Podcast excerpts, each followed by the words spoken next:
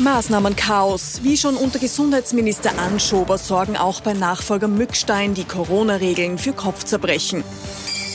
Countdown läuft. In Sachen Steuerreform muss Ministerin Gewessler bald liefern. Die Erwartungen sind hoch. Und blaue Bedrohung. Die Liste MFG könnte für die FPÖ in Oberösterreich zum Problem werden.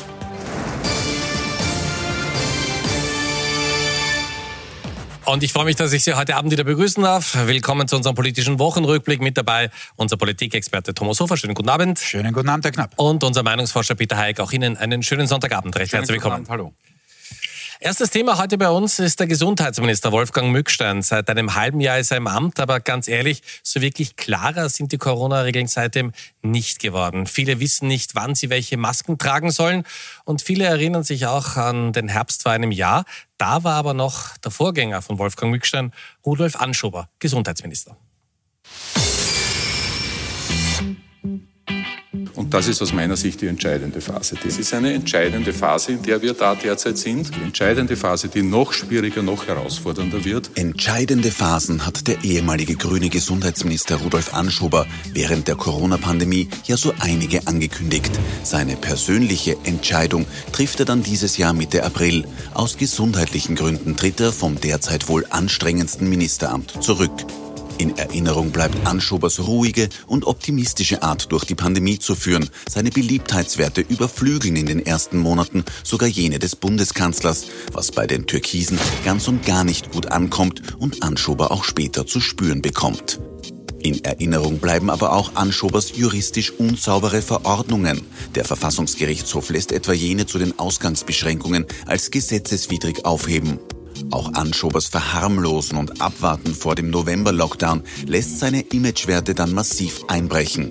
Rudolf Anschobers Ende ist Wolfgang Mücksteins Anfang. Der bisherige Arzt macht bei seinem Antritt als Minister im April gleich klar, Ich werde unpopuläre Entscheidungen treffen, wenn es nicht nötig ist. Wenn Intensivstationen hier so wie in Wien an ihre Grenzen kommen, dann bin ich für einen Lockdown. Eine Ansage zu Beginn, mit der Mückstein auch Kante gegenüber dem türkisen Koalitionspartner zeigt. Diese Kante nutzt sich mit der Zeit allerdings ab. Zu Pfingsten etwa bezeichnet Mückstein Aussagen von Bundeskanzler Sebastian Kurz zu weiteren Lockerungen als entbehrlich und plädiert dafür, vorsichtig zu bleiben. Nur um wenige Tage später dann auf die Linie von Kurz umzuschwenken und ebenfalls Lockerungsschritte, sogar noch frühere zu verkünden. Jetzt, nach fünf Monaten im Amt, liegt wegen der vierten Corona-Welle und schlechter Impfmoral auch mit dem zweiten grünen Gesundheitsminister wieder einmal eine entscheidende Phase der Pandemie vor uns. Herr Heik, ich beginne heute sehr, sehr gerne mit Ihnen. Ich frage Sie nicht, äh, ob Sie die Corona-Regeln erklären können. Ich glaube, das wäre äh, relativ sinnlos und sehr, sehr schwierig. Aber ich möchte trotzdem fragen, trauen wirklich sehr, sehr viele Menschen Rudolf Anschober nach? Als Ja. Gesundheitsminister, ja? Das, das, das ist so und das ist äh, eigentlich sehr, sehr überraschend. Wir haben das in der Frage der Woche abgetestet und wir haben ganz simpel gefragt, wer ist oder war der bessere Gesundheitsminister, nämlich Rudi Anschober oder Wolfgang Mückstein. Und das Ergebnis ähm, ist ein bisschen frappierend, weil 26 Prozent sind äh, für, für Anschober und 19 sprechen sich für Mückstein aus. Dann gibt es auch noch 25 Prozent, die sagen beide gleich. Da muss man dazu sagen, es gibt bei den Grünwählern wahrscheinlich und bei den SPÖ-Wählern und Wählerinnen werden sagen beide gleich gut, währenddessen ähm, Freiheitliche Wähler sagen beide gleich schlecht. Ähm, und dieser Unterschied ist übrigens auch signifikant. Viel spannender ist aber ähm, die, die Grünwähler und Wählerinnen und auch diese ähm, entscheiden sich eindeutig für Rudi Anschober. Es ist eigentlich äh, nur schwer nachvollziehbar und da beziehe ich mich jetzt gar nicht auf äh, die Politik, die beide gemacht haben im Vergleich. Das kann da vielleicht der Kollege Hofer ähm, kurz erläutern. Ähm, was uns erstaunt ist, wir haben uns die aktuellen ähm, Werte im Politiker-Ranking, das wir für die Kollegen von heute mal machen, ähm, haben wir uns die äh, Werte von Mückstein angesehen und haben sie verglichen mit den letzten Werten ähm, von Anschober. Da wird immer gefragt, in den letzten 14 Tagen, wer ist Ihnen positiv oder negativ aufgefallen. Und das Interessante ist, Mückstein hat die deutlich besseren Werte. Er hat natürlich nicht so gute Werte, wie sie Anschober mal hatte, aber das kann man auch schwer vergleichen, weil Sie wissen, im ersten Lockdown war ja alles äh, Eitel und Wonne Waschdruck in, in, in Österreich. Ähm, und das ist wirklich erstaunlich, dass man im Rückblick sagt, na, aber es war schon der Anschober, der der besser war. Insofern bewahrheitet sich die alte ähm, ähm, Hypothese in Österreich, äh, früher war leider alles besser. Damit sind wir auch schon ein bisschen mit dem Archiv und mit früheren Ansagen. Wir haben die gesehen jetzt von Wolfgang Mückstein, wenn die Intensivstationen voll sind, dann gibt es einen Lockdown. Also möglicherweise wird er sich dann auf die Zunge beißen, wenn wir uns die Corona-Zahlen anschauen. Ja, auch da hat er sich natürlich weit äh, nach vorne gelehnt, weit aus dem Fenster gelehnt. Die ÖVP bleibt dabei. Ähm, als fast einzige Partei, die sagt, das schließt sie absolut aus, das wird es nicht mehr geben. Äh, insofern, wir wollen es uns nicht wünschen, denn wir wünschen uns eben keine vollen Intensivstationen, aber natürlich könnte es dazu kommen, ähm, wird er daran oder würde er daran erinnert werden. Ähm, die Geschichte mit Anschober ist schon insofern interessant, als das natürlich auch eine große Mystifizierung ist, wie es der Kollege eh schon angedeutet hat. Und ich glaube auch, dass es so ist, gerade bei den Grünen, dass man da eben diese Anfangswerte im, im Kopf hat und dann sich wohl sagt, naja, dann hat ihn die ÖVP ruiniert, da ist er dem Kanzler zu gefährlich geworden. Äh, es war ja auch eine sympathische Art und Weise, wie er dann gegangen ist. Das war ja äh, sehr menschlich und, und, und gut gemacht. Ähm, aber natürlich, ähm, ja, die Nachrede, die ist dann meistens besser als die Imagewerte, die man tatsächlich hat. Denn bei Licht besehen muss man bei beiden allerdings, das sage ich schon dazu, sagen, äh, dass da natürlich auf Anschobers Seite sehr, sehr viele Fehler passiert sind, sind die Verordnungen angesprochen worden. Da war auch dieses Ministerium immer wieder dysfunktional. Das Gesundheitsministerium ist von seiner Grundkonstitution, von seiner Grundausstattung her nicht für so eine Pandemie gebaut. Das ist an sich ein grundsätzlich schon schwaches Ministerium.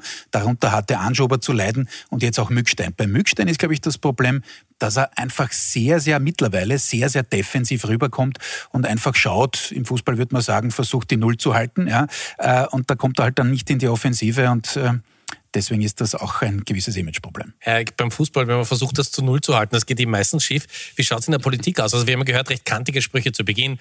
Wir erinnern uns an die Riesenaufregung, dass er mit den Touren schon zu Angelobung gekommen ist. Und jetzt hat man das Gefühl, der macht es ja so ein bisschen, aber schlussendlich passiert, was Sebastian Kurz will und was der vorher sagt, ist eigentlich gleich.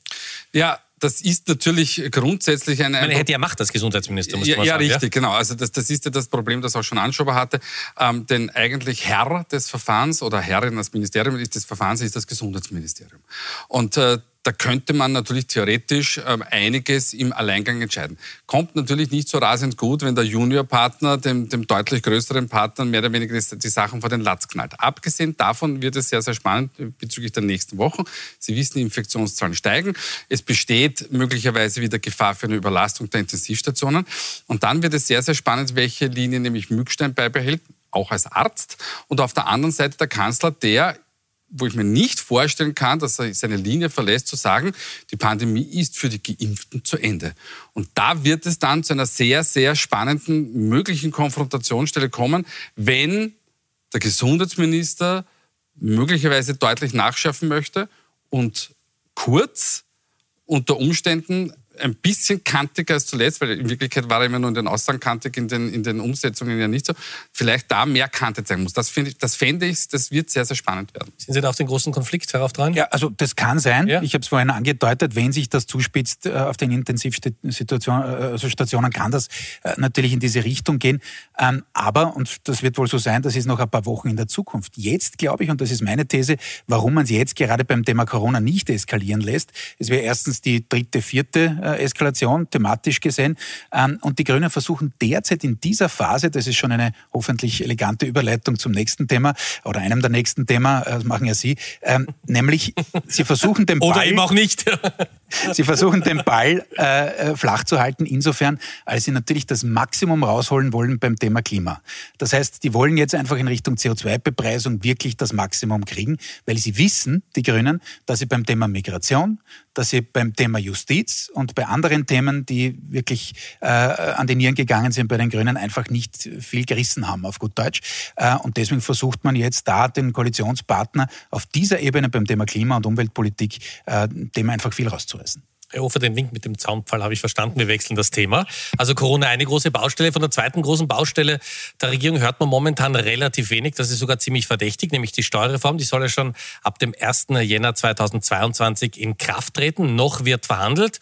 Und mitten im Geschehen und eine der wichtigsten Personen in diesen Verhandlungen ist die Umweltministerin Leonore Gewessler.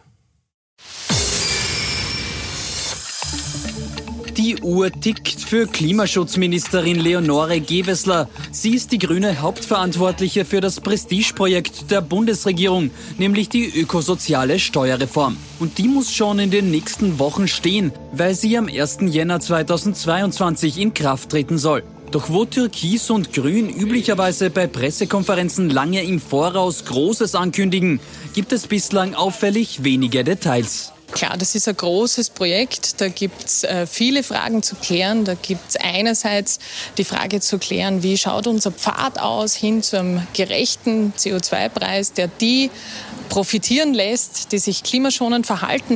Und genau hier bekommt es Gewessler diese Woche mit der Wirtschaftskammerspitze zu tun. Denn sollte der CO2-Preis auf Benzin, Diesel oder Gas zu hoch ausfallen, würde die ÖVP-nahe Interessensvertretung Sturm laufen. Also No-Go ist alles, was ähm, Arbeitsplätze kostet und uns im internationalen Wettbewerb, vor allem im Standortwettbewerb, im Export benachteiligt. Also da würden wir auf die Barrikaden steigen. Wir erwarten eigentlich ähm, einen ordentlichen Knaller, ein großes Paket. Ja? Und das muss spürbar und substanzielle Entlastungselemente enthalten. Neben der ÖVP-nahen Kammer bringt sich diese Woche auch der türkise Kanzler höchstpersönlich in Stellung. Pendler, die aufs Auto angewiesen seien, dürften nicht schlechter gestellt werden. Die U-Bahn in Wien ist eine andere Voraussetzung als der Bus, der vielleicht dreimal am Tag durch eine kleine Ortschaft fährt und wo jemand, der arbeiten geht, Kinder betreuen muss und vielleicht dann auch noch in seinem Job flexibel sein sollte, niemals damit alleine zurechtkommen wird. Am Ende des Tages landen diese Forderungen wieder bei ihr. Für die grüne Klimaschutzministerin Leonore Gewessler sind es die Wochen der Wahrheit. Hofer, logischerweise beginne ich jetzt mit Ihnen. Äh, wir haben gerade Sebastian Kurz gesehen, das war auf dem Gemeindetag in Tulln in dieser Woche mhm. vor vielen, vielen Bürgermeistern aus Österreich, von denen natürlich viele aus kleinen Gemeinden kommen. Der kennt natürlich sein Publikum. Aber trotzdem, wie soll da ein Kompromiss gefunden werden? Und vor allem noch, also relativ bald, ne? Ja, also ich, ich muss mal zwei Sachen sagen. Erstens, warum reden wir nicht schon über konkrete Zahlen, was die CO2-Bepreisung angeht? Die Antwort heißt, wie auch bei den verhunzten Corona-Maßnahmen und den schwammigen Corona-Maßnahmen heißt Oberösterreich-Wahl. Die ist heute in einer Woche. Äh, danach werden auch diese Zahlen präsentiert. Warum? Stichwort Tullen, Stichwort Kanzler, Stichwort ÖVP. Ähm, die ÖVP will jetzt einfach nicht ihre Kernklientel oder jedenfalls weite Teile ihrer Kernklientel verunsichern durch die Diskussion, wie viel wird jetzt dann der Liter Benzin oder Diesel teurer. Deswegen gibt's das Thema nicht im Wahlkampf. Sie haben aber recht, das Fenster zwischen dem nächsten Sonntag, 26.09. und dem 14. Oktober, ähm, der Budgetrede des Herrn Finanzministers, das ist relativ eng und relativ schmal. Und dort werden wir dann diese Geschichte diskutieren. Ähm, ist der Kompromiss schwierig? Ja, absolut. Das ist das, was ich vorher gemeint habe. Da ist es natürlich so, dass die ÖVP noch immer äh, das Thema Gelbwesten in Frankreich und sozusagen potenzielle Auflehnung gerade in ländlichen Gebieten ähm, Gelbwesten war natürlich auch rund um Paris natürlich, aber im Kopf hat und sich fürchtet davor, dass man da was in Richtung FPÖ, äh, die sich ja also durchaus als Autofahrer... Wenn Benzin massiv teurer würde. Ne? Genau. So, davor fürchtet man sich. Aber, und jetzt kommt die Krux, die ÖVP weiß und der Kanzler weiß, und da kann der Herr Mara noch so sehr sagen, dass er auf die Barrikaden steigt, ja, also ein gutes Beispiel für das Beste aus beiden Welten, aber gut, lassen wir das. Ähm, er weiß, dass er den Grünen einen Erfolg gönnen muss. Warum? Wenn er das nicht tut, wenn es keine CO2-Bepreisung gibt oder eine so lächerlich niedrige, auch im internationalen Vergleich, dann haben die Grünen schon langsam intern gegenüber ihren Zielgruppen kein Argument mehr, warum sie in dieser äh, Koalition überhaupt sind. Herr Eick, wenn wir jetzt ein bisschen von außen auch die Situationen äh, versuchen zu beurteilen, also wir haben Harald Mara gerade gehört, der sagt, dass er muss einen ordentlichen Knaller geben, was die Körperschaftssteuer betrifft unter anderem. Ähm, ist das klug, äh, in diesen Verhandlungen, die wahrscheinlich schwierig genug sind, von außen auch öffentlich solche Positionen zu beziehen? Weil er wäre ja dann Verlierer, wenn die Körperschaftssteuer nicht auf 21 Prozent fällt. Ist das nicht, ist das, wäre das nicht klüger, ein bisschen im Hintergrund nein, zu schauen, was ist? Nein, ähm, weil, ähm, also erstens äh, ist Harald Mara auch nicht ganz ähm, sakrosankt in, in, äh, in, in, der Wirtschaftskammer äh, und im Wirtschaftsbund. Ähm, er hat sich schon manchmal anhören lassen müssen, dass er, dass er manchmal zu soft agiert und, und, und nicht äh, so kantig die Interessen der Unternehmer und Unternehmerinnen vertritt. Das ist das eine. Das zweite ist, eben ein Player von außen braucht nicht hintenrum. Er, er, er haut vorne am Tisch und dann geht er nach hinten und sagt, übrigens, ich habe da vorne am Tisch gehabt, also vielleicht ähm, ähm, kommt ihr mir da auch entgegen, weil sonst stellen wir euch da einen Baum auf. Ähm, und normalerweise hat er dann eigentlich auch das Backing, das interne, dass er sich hier mehr oder weniger auf die Gleise ähm, legen kann. Also insofern ist wahrscheinlich die Positionierung der, äh, der, der, des Wirtschaftsbundes und der Wirtschaftskammer jetzt kein, kein großartiger Fehler. Aber nochmal, um, um Kollegen Hofer zu kommen. Ähm, was man so aus der ÖVP auch hört, weiß man auch in der ÖVP, dass das ähm, tatsächlich ein, ein, ein, ein großes Ding werden muss. Und da ist es eigentlich aus ÖVP-Sicht besser, man schwimmt tatsächlich auch mit den Grünen mit und sagt, seht ihr, wir haben versprochen, wir, wir wissen, dass in der, in der Zukunft das Thema Klima- und Umweltschutz und Nachhaltigkeit ein Riesenthema ist. Das geht auch mit uns. Und man kann eigentlich versuchen, aus eigentlich einem Defensiv, aus einem möglichen Defensivthema von der ÖVP, durchaus auch die, mit den Grünen gemeinsam in die Offensive zu gehen. Wie gesagt, das ist natürlich ein Spagat, aber trotzdem kann man diesen Versuch starten. Und was noch dazu kommt, also äh, sind wir absolut d'accord, äh, was dazu kommt, und das ist, wird mittlerweile mindestens so intensiv verhandelt wie die Frage, wie teuer wird das überhaupt? Wird es auch Steigerungsraten geben jedes Jahr? Und da muss man auch ein bisschen aufpassen mit Deutschland, weil Deutschland hat aktuell einen sehr niedrigen CO2-Preis. Ähm, dann aber mit einer neuen Regierung, möglicherweise irgendwo mit Grünbeteiligung, wird das vielleicht auch anders. Also da muss man aufpassen im internationalen Vergleich, aus grüner Sicht jedenfalls. Aber die Geschichte bei der ÖVP ist natürlich die, die wird jetzt natürlich, und das wird ein ganz wesentlicher Teil dieses Pakets werden, erzählen, ihr kriegt das eh alle zurück. Also jedenfalls diejenigen, die davon betroffen sind, die Familien. Also das wird schon auch in Richtung Entlastungspaket gehen. Also die können sich jetzt, Stichwort Steuerreform, das ist ja mehr als nur der CO2-Preis, ähm, die werden sich da natürlich nicht in Richtung äh, Sanierung des Budgets oder gar Nulldefizit oder was gehen, sondern die müssen jetzt hergehen und sagen, so wir entlasten jetzt in dieser Phase äh, die niedrigen, mittleren Einkommen. Bei den Pensionen haben wir schon gesehen diese Woche, ja, der Verkauf äh, der Postschrift in Richtung drei Prozent für die niedrigsten Pensionen. Äh, und hier wird es ganz gleich sein, dass die ÖVP wirklich ganz, ganz mit Argusaugen drauf wachen wird, äh, dass man da ja die Botschaft drüber bekommt, ähm, dass sozusagen das, was man auf der einen Tasche wegnimmt, äh, das, das sind die nächsten nächste dann äh, wieder zurückfließt. Also das heißt, die Botschaft nach der Budgetrede wird dann sein, alle gewinnen und alles wird grüner. So ist es, ja. Das okay, könnte, und jetzt versuche ich ja. die nächste Überleitung, ja. Herr Kollege. Bitte. Das könnte so sein wie bei der Oberösterreich-Wahl. Da könnten sich auch möglicherweise am Ende des Tages alle als Sieger fühlen wie Sie erkennen, wir sind beim nächsten Thema, wir sind bei der Oberösterreich-Wahl. Spielen wir Ball gleich weiter zu Kollegen Peter Haig, Thomas Stelzer, Spitzenkandidat und Landeshauptmann in Oberösterreich. Wie schaut es denn aus mit äh, den Zahlen, wenn es um die Direktwahl geht? Wie liegt er da? Weil normalerweise haben doch Landeshauptleute, die im Amt sind, eine relativ komfortable Situation. Äh, und die hat äh, ähm, Thomas Stelzer auch. Das sind übrigens Daten vom, vom Kollegen vom Market, die das für den Standard gemacht haben. Ähm, er liegt deutlich ähm, äh, vor, vor Manfred Heimbuchner und Birgit Gersdorfer von der, von der SPÖ. Ähm, er hat nur ein Thema. Ähm, Im Gegensatz zu Sebastian Kurz strahlt Thomas Stelzer nicht in die freiheitliche oberösterreichische Wählerschaft hinein, sondern er punktet über seine Parteigrenze hinaus eher bei sozialdemokratischen, bei Grünen, eventuell auch bei Neos-Wähler und Wählerinnen. Ähm, dort kann er natürlich auch Stimmen äh, einsammeln. Das sozialdemokratische Wähler deswegen zu ihm gehen, ist nicht ganz ausgeschlossen, aber er wäre ungewöhnlich. Bei Grün und, und, und Neos kann er natürlich grasen. Ähm, und das ist halt in der Positionierung wenn man so will, die Problemstelle. Wenn man die Werte von ähm, äh, Heim, äh, nicht Heimbuchner, von äh, Stelzer hochrechnet, dann liegt er aber trotzdem deutlich über der Partei. Also er würde bei 48, 49 Prozent liegen. Und jetzt sind wir bei der Sonntagsfrage. Ja. Zur Landtagswahl, ich darf auch... Ich, ich wollte gerade sagen, nächsten Sonntag komme ich gar nicht mehr. Naja, ja, ja. Kollege, ja. Kollege Hofer und ich, sagen, wir machen das. Wir können das auch gerne mal gemeinsam versuchen. Also, die ÖVP liegt äh, laut den Daten vom Market bei 38 und die, die, die, die Freiheitlichen bei 22. Es ist eigentlich ein relativ stabiles Bild. Was ist das Interessante? Erstens, dass die Freiheitliche Partei verlieren wird, ist klar letzten Mal zur, zur letzten Wahl, aber sie dürfte über 20 Prozent zu liegen kommen, was schon Heimbuchner als Erfolg verwerten wird. Wenn es nur 38 Prozent für die ähm, ÖVP gibt, dann ist das zwar hm, kein Beinbruch, aber es wird ein weinendes Auge dabei sein, weil eigentlich wollte man die, die 40 nehmen. Und ganz spannend, und das ist das, was Sie rechts sehen, ist die MF MFG. Die MFG ist nicht mit freundlichen Grüßen, sondern es ist Mensch, Freiheit und Grundgesetze oder Grundrechte, Grundrechte genau. Ähm, die haben 4%. Und diese 4% wissen wir aus unseren eigenen Umfragen und auch von den Umfragen der Kolleginnen und Kollegen, die sind eigentlich sehr niedrig angesetzt, weil sie sind in den Rohdaten deutlich stärker. Wir sind uns nicht ganz schlüssig, gehen diese, die sich hier deklarieren, tatsächlich hin.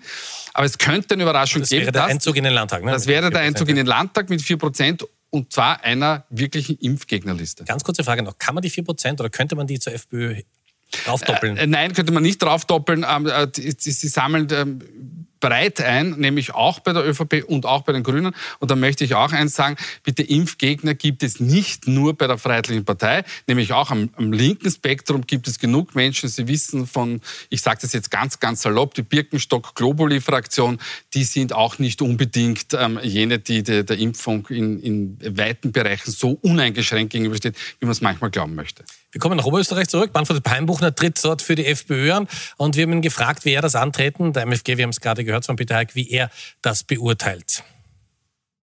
Ich kann den Wählern nur sagen, äh, wenn man will, dass äh, eine Politik gemacht wird, wo Grundrechte und Freiheitsrechte geschätzt werden, respektiert werden und durchgesetzt werden, dann muss man die Freiheitliche Partei wählen. Denn eine Splittergruppe zu wählen, da verpufft die Stimme und man gibt in Wahrheit denen die Stimme dann, die man am wenigsten wählen möchte. Das ist einfach mein Appell an jene, die damit sympathisieren. Gut, also vielleicht war es ein langer Tag und so für Manfred Heimbuch, aber so wirkliches Mittel hat er keins. Nein, das ist auch ganz schwer. Äh, wenn man sich anschaut, wie diese Gruppe agiert, ist das eine reine, in der Fachsprache sagt man Grassroots, das heißt eine Basisbewegung, die ohne große mediale Fläche, ohne große Kampagnen da potenziell reüssiert. Es gibt ja auch, äh, Kollege Eick weiß das besser als ich, äh, fällt es ein bisschen auseinander zwischen Online-Umfragen und Telefonumfragen. Deswegen gibt es diese Unsicherheit, kommen die jetzt rein oder nicht. Aber sie sind ein Faktor. Und natürlich ist das für die Freiheitlichen sozusagen sehr unangenehm, gerade für die Oberösterreichischen, wenn da jemand kommt und beim Thema Impfen äh, quasi die FPÖ rechts überholt. Also damit hat jetzt wirklich äh, wohl keiner in der Freiheitlichen Partei gerechnet. Ähm, und das kann natürlich dämpfen. Wie wohl und warum habe ich das vorher gesagt? Äh, und man hat das gesehen bei dieser Sonntagsfrage, warum könnten sich trotzdem alle als Sieger fühlen? Na, wenn die ÖVP tatsächlich, wie in dieser Umfrage ausgewiesen, ein wenig was dazulegt, dann ist das zwar enttäuschend intern, denn man war lange Zeit schon deutlich über 40 und das vorletzte Mal war man ja auf 5,46, also das darf man nicht vergessen, hat er das letzte Mal 2015 dramatisch verloren, aufgrund vor allem der Migrationskrise. Aber man könnte sagen, na gut, ist ein Plus, ist ein Plus. Ähm, die Freiheitlichen können sagen, wir haben deutlich weniger verloren als alle anderen Landesparteien, sind über 20 Prozent geblieben, das heißt, Wahlziel erreicht. Gut, die SPÖ müsste zumindest 19 schaffen, um ein zartes Plüsschen da anzuschreiben. Ähm, bei den Grünen wäre es ein zartes Plus, bei den Neos wäre es der Einzug der erstmalige in den Oberösterreichischen Landtag, wäre auch ein, eine Dings. Und wenn MFG lauter auch noch Sieger. drin ist, lauter Sieger, und das könnte uns blühen nächsten Sonntag. Ich sage es nur jetzt schon, damit die Zuschauerinnen und Zuschauer sich da nicht wundern und sagen, wo sind eigentlich die Verlierer in Oberösterreich? Also lauter Sieger am nächsten Sonntag noch ganz kurz. Wenn Stelzer jetzt unter 38 Prozent, äh, also bei 38 Prozent landet, also unter 40, was bedeutet das für das Verhältnis Kurz-Stelzer und was bedeutet es, wenn Stelzer doch noch die 40 schafft? Es bedeutet ja. am, Ende des Tages relativ wenig. Ähm, äh, Thomas Stelzer wird sich in, der nächsten Zeit schlicht und ergreifend positionieren müssen, thematisch. Ähm, das ist eigentlich vollkommen unabhängig, oder 38 oder, oder 40 Prozent macht.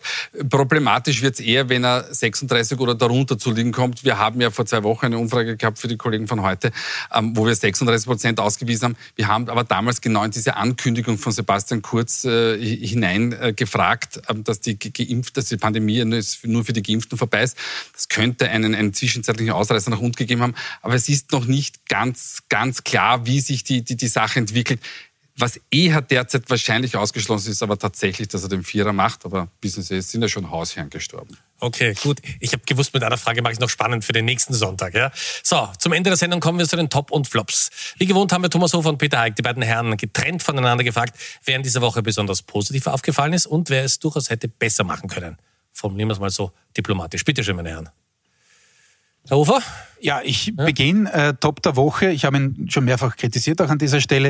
Äh, Herr Doskozil, Landeshauptmann des Burgenlandes, erstens für die höchste Impfquote österreichweit. Äh, das gehört auch einmal gewürdigt. Und ich fand auch, ich bin zwar immer ein Skeptiker von wegen, jetzt sollen die, die impfen gehen, sollen jetzt was kriegen. Die Lotterie ist so eine, eine ja, leicht äh, äh charmante Lösung, weil da ja alle geimpft mit einbezogen werden, um da die Impfquote ein wenig zu erhöhen. Ist jetzt auch nicht der durchschlagende Erfolg bisher gewesen, aber es war wenigstens ein Ansatz, dass sich jemand ein bisschen was anderes überlegt ähm, als andere im Land auf der politischen Ebene. Deswegen Top der Woche. Äh, Flop der Woche, das ist der Grazer FPÖ-Chef ähm, äh, Eustachio, der ähm, am Ende des Wahlkampfs, und ich glaube, das sieht man jetzt dann gleich eingeblendet, das Plakat, ja. ähm, wieder mit dem Holzhammer draufhaut, weil er gesehen hat, dass die eigene Kampagne nicht abhebt, äh, weil es da auch eine Populismusalternative mit der KPÖ gibt in Graz, die ist einfach sehr, sehr stark und jetzt schwingt man halt wirklich wieder äh, den Hammer aus der untersten Lade und äh, ja, das ist der Flop der Woche. Aber ich meine Vizebürgermeister in Graz. Muss Eben. man dazu sagen. So, die, die letzten 30 Sekunden, 34 heute sogar, also ja, ganz gemütlich. Also, ja. Top der Woche, Dr. Wenisch, Infektiologe. Ähm, äh, ich finde, was, was, was ihn unterscheidet von den anderen Experten und Expertinnen, er geht mittlerweile auch äh, manchmal in den politischen Impfert und zieht sich nicht auf die Expertenposition zurück und sagt, das muss die Politik entscheiden. Da bezieht er mittlerweile klarer Position und er ist, glaube ich, jemand, dem man wirklich auch vertrauen kann, weil er eben an der Front steht.